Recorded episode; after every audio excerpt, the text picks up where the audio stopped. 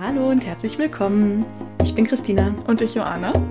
Und ihr seid wieder bei der großen, besten Schwesterfreundin, unserem Podcast, in dem wir über die Themen reden, über die wir vielleicht noch nicht gewohnt sind zu sprechen oder vielleicht auch schon und es uns einfach Freude, Freude macht, uns mit Gleichgesinnten und Gleicherfahrenen auszutauschen.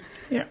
Genau. Und wir haben eine richtig schöne Erfahrung gemacht. Wir haben nämlich die in der letzten Podcast-Folge das erste Mal so richtig offen geredet mhm. so, und haben auf Spotify und anderen Kanälen von unserer ersten Regel erzählt und solche Sachen, was vielleicht jetzt noch nicht so viele Leute gemacht haben. Ja. Und was ist passiert? Wir haben wunderschöne Geschichten erfahren. Ja, wir haben eigentlich voll unser Ziel erreicht. Also uns haben sehr viele Erzählungen und Geschichten erreicht von persönlichen Menstruationserfahrungen von Leuten aus unserem Bekanntenkreis und ZuhörerInnen.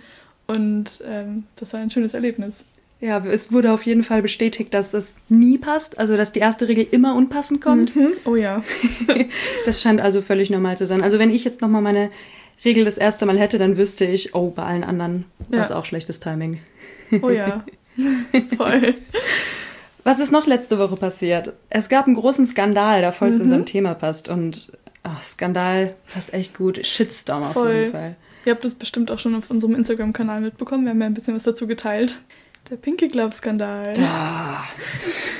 Gibt es noch Worte, die dazu gesagt werden können? Lest euch ein dazu. Es ah. einfach nur Kopfschütteln. Einfach nur Kopfschütteln. Wir sitzen auch gerade beide da und schütteln einfach nur den Kopf. Verdrehen die Augen. Verdrehen die Augen. Ja, ja. trotzdem eine ganz kurze Zusammenfassung für die, die es nicht mitbekommen haben. Gerne. Kannst du eine geben? Ähm, ja, ich versuche es möglichst neutral zu halten. Danke.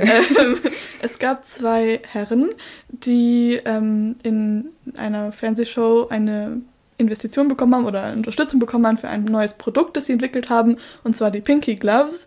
Ähm, und das äh, richtet sich an äh, menstruierende Menschen, die anscheinend Unterstützung brauchen beim Wechseln ihrer Periodenprodukte. Also mhm. ist auch schwierig. Ja, furchtbar schwierig. Und die Idee ist, dass es ja unhygienisch sei, ähm, zum Beispiel Tampons zu wechseln, weshalb man einen Einweghandschuh braucht, mit dem man dieses Tampon äh, rausholt. Und äh, genau, der zweite Schritt für dieses Produkt ist, dass man das Tampon darin entsorgen kann und dann eben sauber entsorgen kann und das dann die Menschen in den Mülleimern keine Produkte mehr sehen, benutzte Produkte, richtig? Sondern stattdessen diesen Handschuh. Genau, und ja, wir haben nicht so ganz verstanden, weshalb das jetzt so ein sinnvolles Produkt ist, in das investiert werden soll. Und ich glaube, auch viele menstruierende Menschen ähm, überall auf der Welt haben sich darüber aufgeregt. Tatsächlich passt das Thema ja genau zu dem, was wir hier nämlich auch machen, mhm. weil wir wollen Fortschritte machen, was das Thema äh, Selbstbewusstsein und Menstruation angeht, weil mh, natürlich kann es sowas wie ein schambesetztes Thema sein, wenn einem in der Gesellschaft vermittelt wird, es wäre mhm. eklig. Also jetzt, Jonna und mir geht es jetzt eben so, dass wir es einfach nicht eklig finden und deshalb hier einfach kopfschüttelnd ja. sitzen. So. Ja.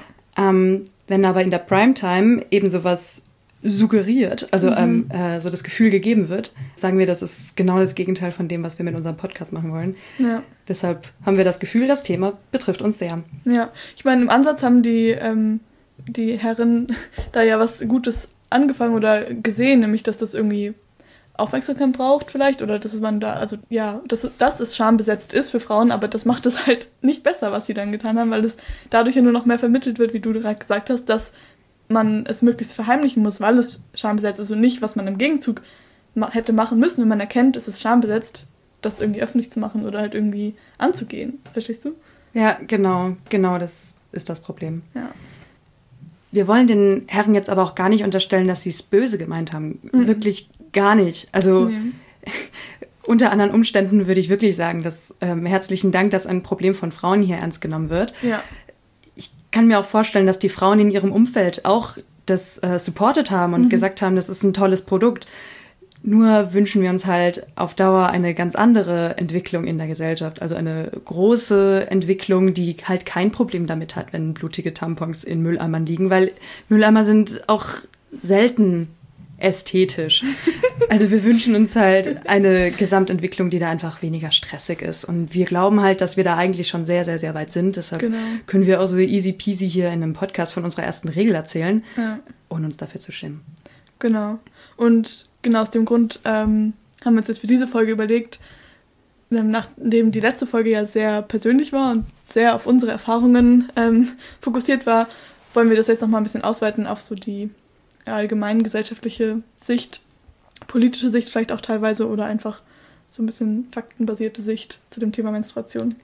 Das ist ja eigentlich das Spannende an dem Thema. Es ist wahrscheinlich somit das persönlichste Thema, das wir haben können, aber auch ein verdammt öffentliches Thema. Voll. Sehen wir eben an so Shitstorm-Bewegungen wie in der letzten Woche.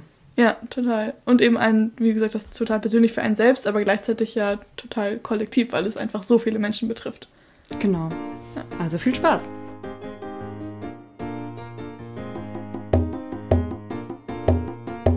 Neben den sehr vielen schönen persönlichen Rückmeldungen und Menstruationsgeschichten haben wir auch die Rückmeldung bekommen, dass äh, manche von euch sich gewundert haben, dass wir nicht über Menstruationstasten gesprochen haben nach dem Titel, den wir hatten für die letzte Folge. Deswegen wollen wir das jetzt noch ein bisschen nachholen und an dieser Stelle auch über sinnvollere Periodenprodukte sprechen als Pinky Gloves. Ich hatte ja gedacht, dass auf eine Menstruationstasse Tee wäre einfach nur ein Wortwitz, aber es ist auch die perfekte Überleitung zur zweiten Folge zum Menstruationstalk. Als hätten wir es geplant. Hier haben wir es tatsächlich nicht geplant. Stimmt. Deshalb werden wir tatsächlich über ein paar Menstruationsprodukte sprechen, weil wir auch mit unseren Erfahrungen und Erfahrungen von ähm, Leuten aus dem Bekanntenkreis, den wir haben, eigentlich recht viel Erfahrungswissen zusammentragen mhm. können. Ja.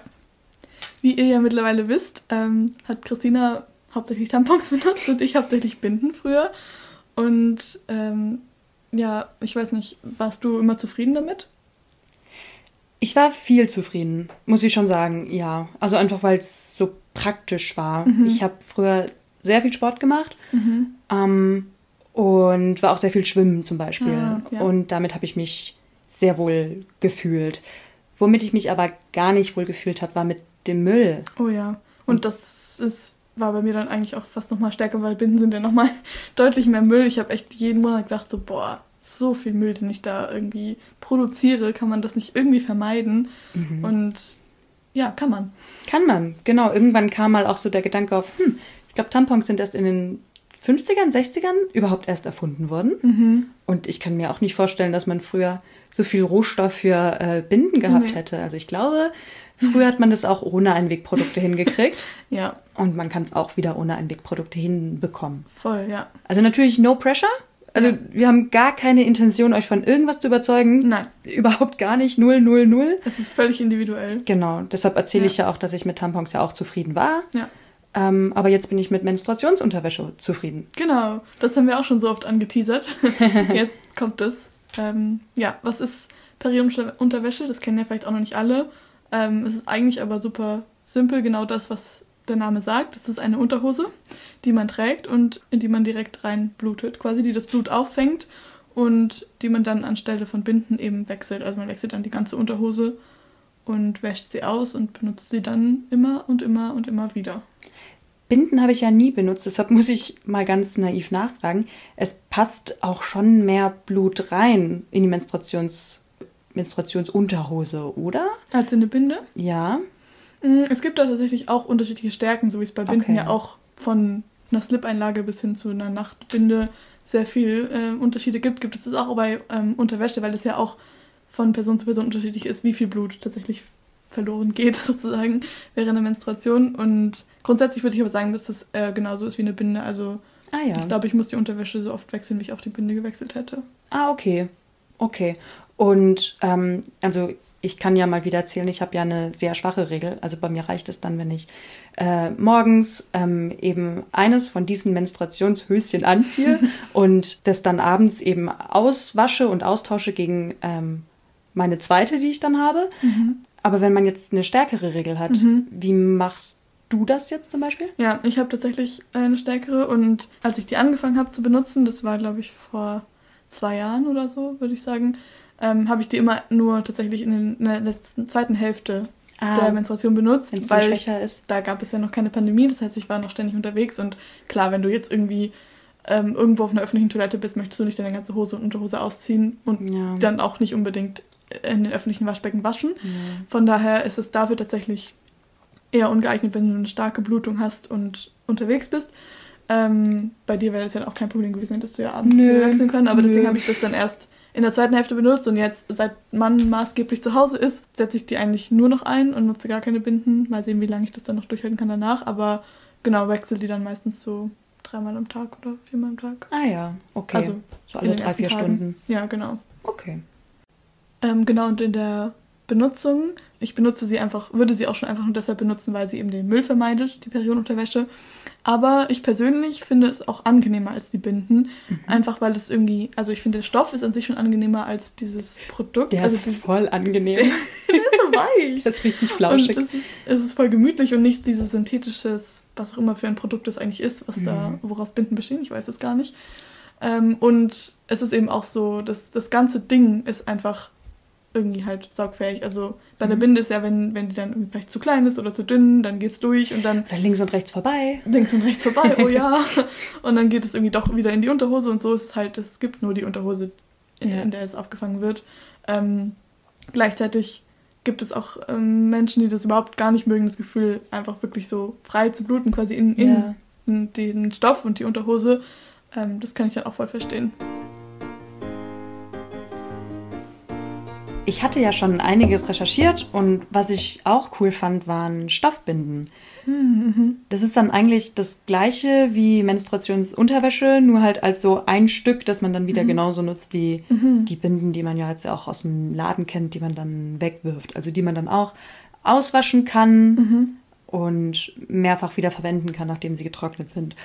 Und du hast mich dann auf die Idee gebracht, Menstruationsunterwäsche zu benutzen, mhm. was ein sehr toller Tipp war. Aber ich glaube, dass Binden da eigentlich auch das Gleiche ähm, bringen. Ja. Und vielleicht ist es auch praktisch, wenn man unterwegs ist. Da mhm. kann man dann einfach noch eine zweite, dritte, vierte mitnehmen und dann sammeln und dann alle zu Hause wieder auswaschen. Ja, stimmt. Ähm, wenn man jetzt nicht so das Glück hat wie ich, dass man da sehr unkompliziert ist.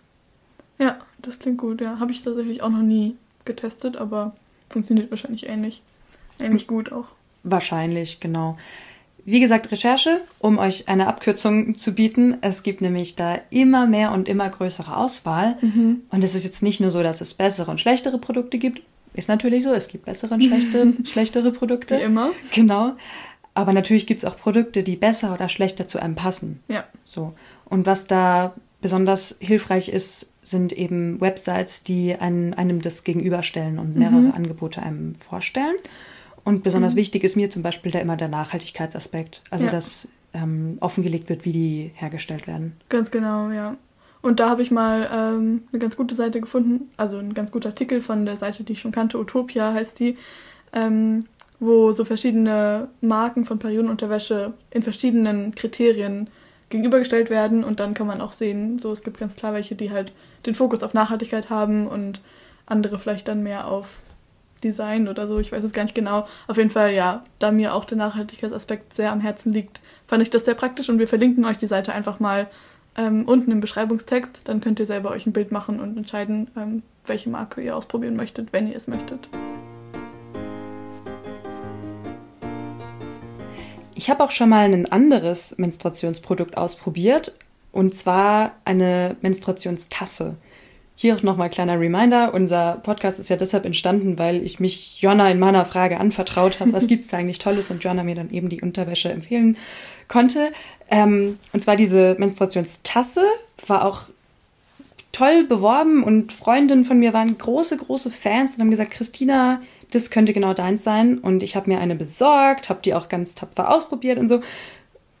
War aber für mich nicht so toll. Mhm.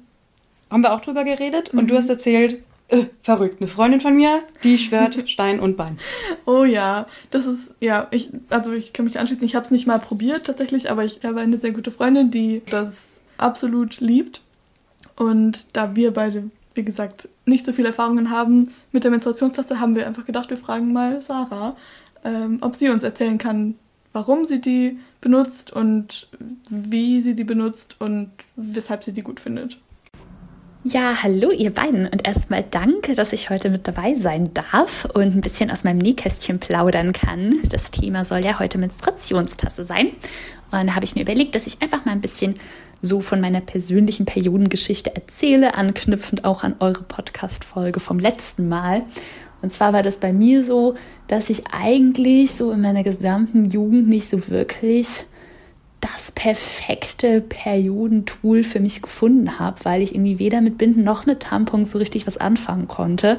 Also ich muss sagen, bei Binden war das so, dass ich irgendwie dieses Gefühl nicht so mag, dass man so das ist jetzt wahrscheinlich sehr TMI, aber dieser Podcast ist ja auch dazu da, nichts zu beschönigen. Äh, ich mag einfach dieses Gefühl nicht so gern, dass man dann so in seinem eigenen Blut sitzt und so ausläuft irgendwie. Also ich war da dann halt immer so panisch, dass irgendwas daneben geht, irgendwie gerade wenn man irgendwie eine helle Hose trägt oder so oder lange irgendwo sitzt. Ich habe mich da nie so mit wohl gefühlt und bei Tampons war es aber auch so, dass ich irgendwie immer so voll den Struggle hatte, wenn ich die dann unterwegs wechseln musste oder dann war irgendwie immer alles so ausgetrocknet am Ende hin. Also wenn man dann irgendwie nur noch eine leichtere Periode hat. Und irgendwie wusste ich nie so recht, wie lange kann ich sie drin lassen. Ich will ja auch kein toxisches Schocksyndrom bekommen. Also ich war da auch immer dann so ein bisschen ängstlich und habe die dann auch über Nacht nicht verwendet. Habe dann aber halt über Nacht immer Binden verwendet, was ich dann auch irgendwie nicht so praktisch fand. Ähm, Thema aufs Lakenbluten, Johanna, ne? Habt ihr ja auch letzte Woche drüber geredet. Und dann bin ich auf die Menstruationstasse gestoßen und habe das Thema aber erstmal so komplett von mir weggeschoben, weil ich so dachte, um Gottes Willen, ich werde da sicher unten nicht irgendwie mit so einer Tasse rumhantieren. Und war dann aber sehr neugierig und habe auch über Social Media immer mehr positive Berichte zum Thema Menstruationstasse gelesen und dachte mir dann, naja, schadet ja nichts, wenn ich mir mal eine kaufe und das einmal ausprobiere. Ich muss sagen, auch ähm, die ersten Male kann das mit dem einen führen und rausnehmen etwas schwierig sein. Also da sollte man auf jeden Fall in einer entspannten Umgebung sein, sich ein bisschen Zeit nehmen, vielleicht auch das ein oder andere Tutorial sich angucken, wie man das alles richtig verwendet. Aber als sie dann erstmal richtig saß, muss ich sagen, hat sich für mich eine völlig neue Welt eröffnet. Das klingt jetzt vielleicht ein bisschen übertrieben, aber ich muss sagen, ich finde es einfach so praktisch. Man kann sie echt lange tragen. Ähm, das heißt, ich muss sie jetzt eigentlich fast nie irgendwie unterwegs wechseln. Es ist alles irgendwie schön äh, verpackt. Es gibt quasi kein Fädchen, was irgendwie aus einer Bikini-Hose raushängen kann oder so. Und es ist einfach echt ein super Tragekomfort. Also man spürt sie eigentlich gar nicht. Es ist total bequem. Ich vergesse auch teilweise wirklich, dass ich meine Tage habe. Und ich bin definitiv ein Mensch, der mit Bauchkrämpfen zu kämpfen hat und deshalb nicht so leicht vergisst, dass er gerade seine Tage hat. Also das muss schon was heißen. Und ich benutze sie jetzt, ich habe mal nachgerechnet, seit genau zwei Jahren. Also jetzt im Mai sind es genau zwei Jahre und ich bin nach wie vor sehr zufrieden. Und ja, das war so mein kleiner Erfahrungsbericht. Ich hoffe, ich kann vielleicht der ein oder anderen Person damit helfen. Und ja, wünsche euch noch einen schönen Tag. Mega süß, wie Sarah so sagt. Aufs Laken bluten, ne, Johanna? Das wird mich jetzt für immer verfolgen. Das wird jetzt, jeder wird sich daran erinnern. ja. Hey, vielen Dank an Sarah an der Stelle, dass oh, sie ja. das so mit uns geteilt hat. Richtig wertvoll. Und ich persönlich finde es immer voll ermutigend, ähm, Erfahrungsberichte von anderen zu hören, mhm.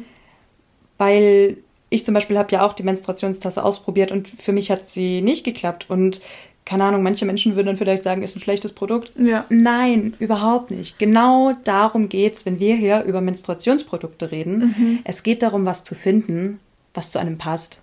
Ja. Weil für mich zum Beispiel Voll. passt eine Menstruationstasse nicht, weil meine Regel zu schwach ist. Mhm. Also das ist einfach Typsache, was zu einem passt. Und es lohnt sich dann ein bisschen was auszuprobieren und vor allem mhm. lohnt sich drüber zu sprechen. Mhm. Da kann man sich nämlich auch manches sparen, ja. manches auszuprobieren. Das stimmt.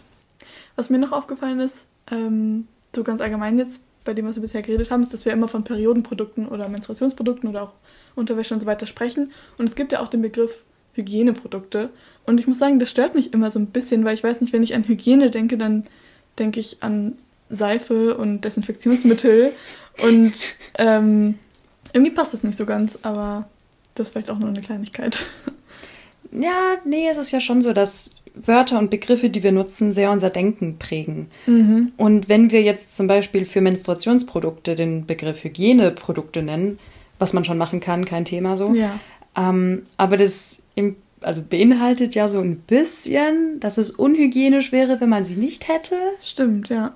Und da möchte ich das schon einen Widerspruch einlegen. Ja. Ja, stimmt. Dann war das wahrscheinlich auch das, was mich noch mitgestört hat.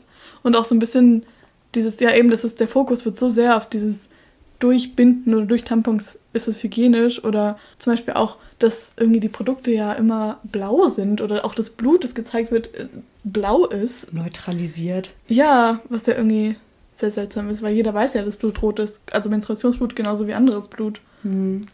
Es ist eigentlich wie mit den Ausdrücken, die wir letzte Woche ja auch gesammelt haben. Mhm. So, die wollen das schon benennen, Mhm. aber nicht explizit. Ja. Deshalb blaues Blut. Und genau durch solche Sachen, die einem so bewusst gar nicht auffallen, wenn man äh, nicht jetzt mal so drüber nachdenkt wie wir, wird es halt unterbewusst immer mehr befeuert, dass Mhm. es eben unhygienisch ist und etwas, über das man sich schämen muss, etwas, das man verstecken muss. Und ja, das ist Mhm. schade. Das ist sehr schade.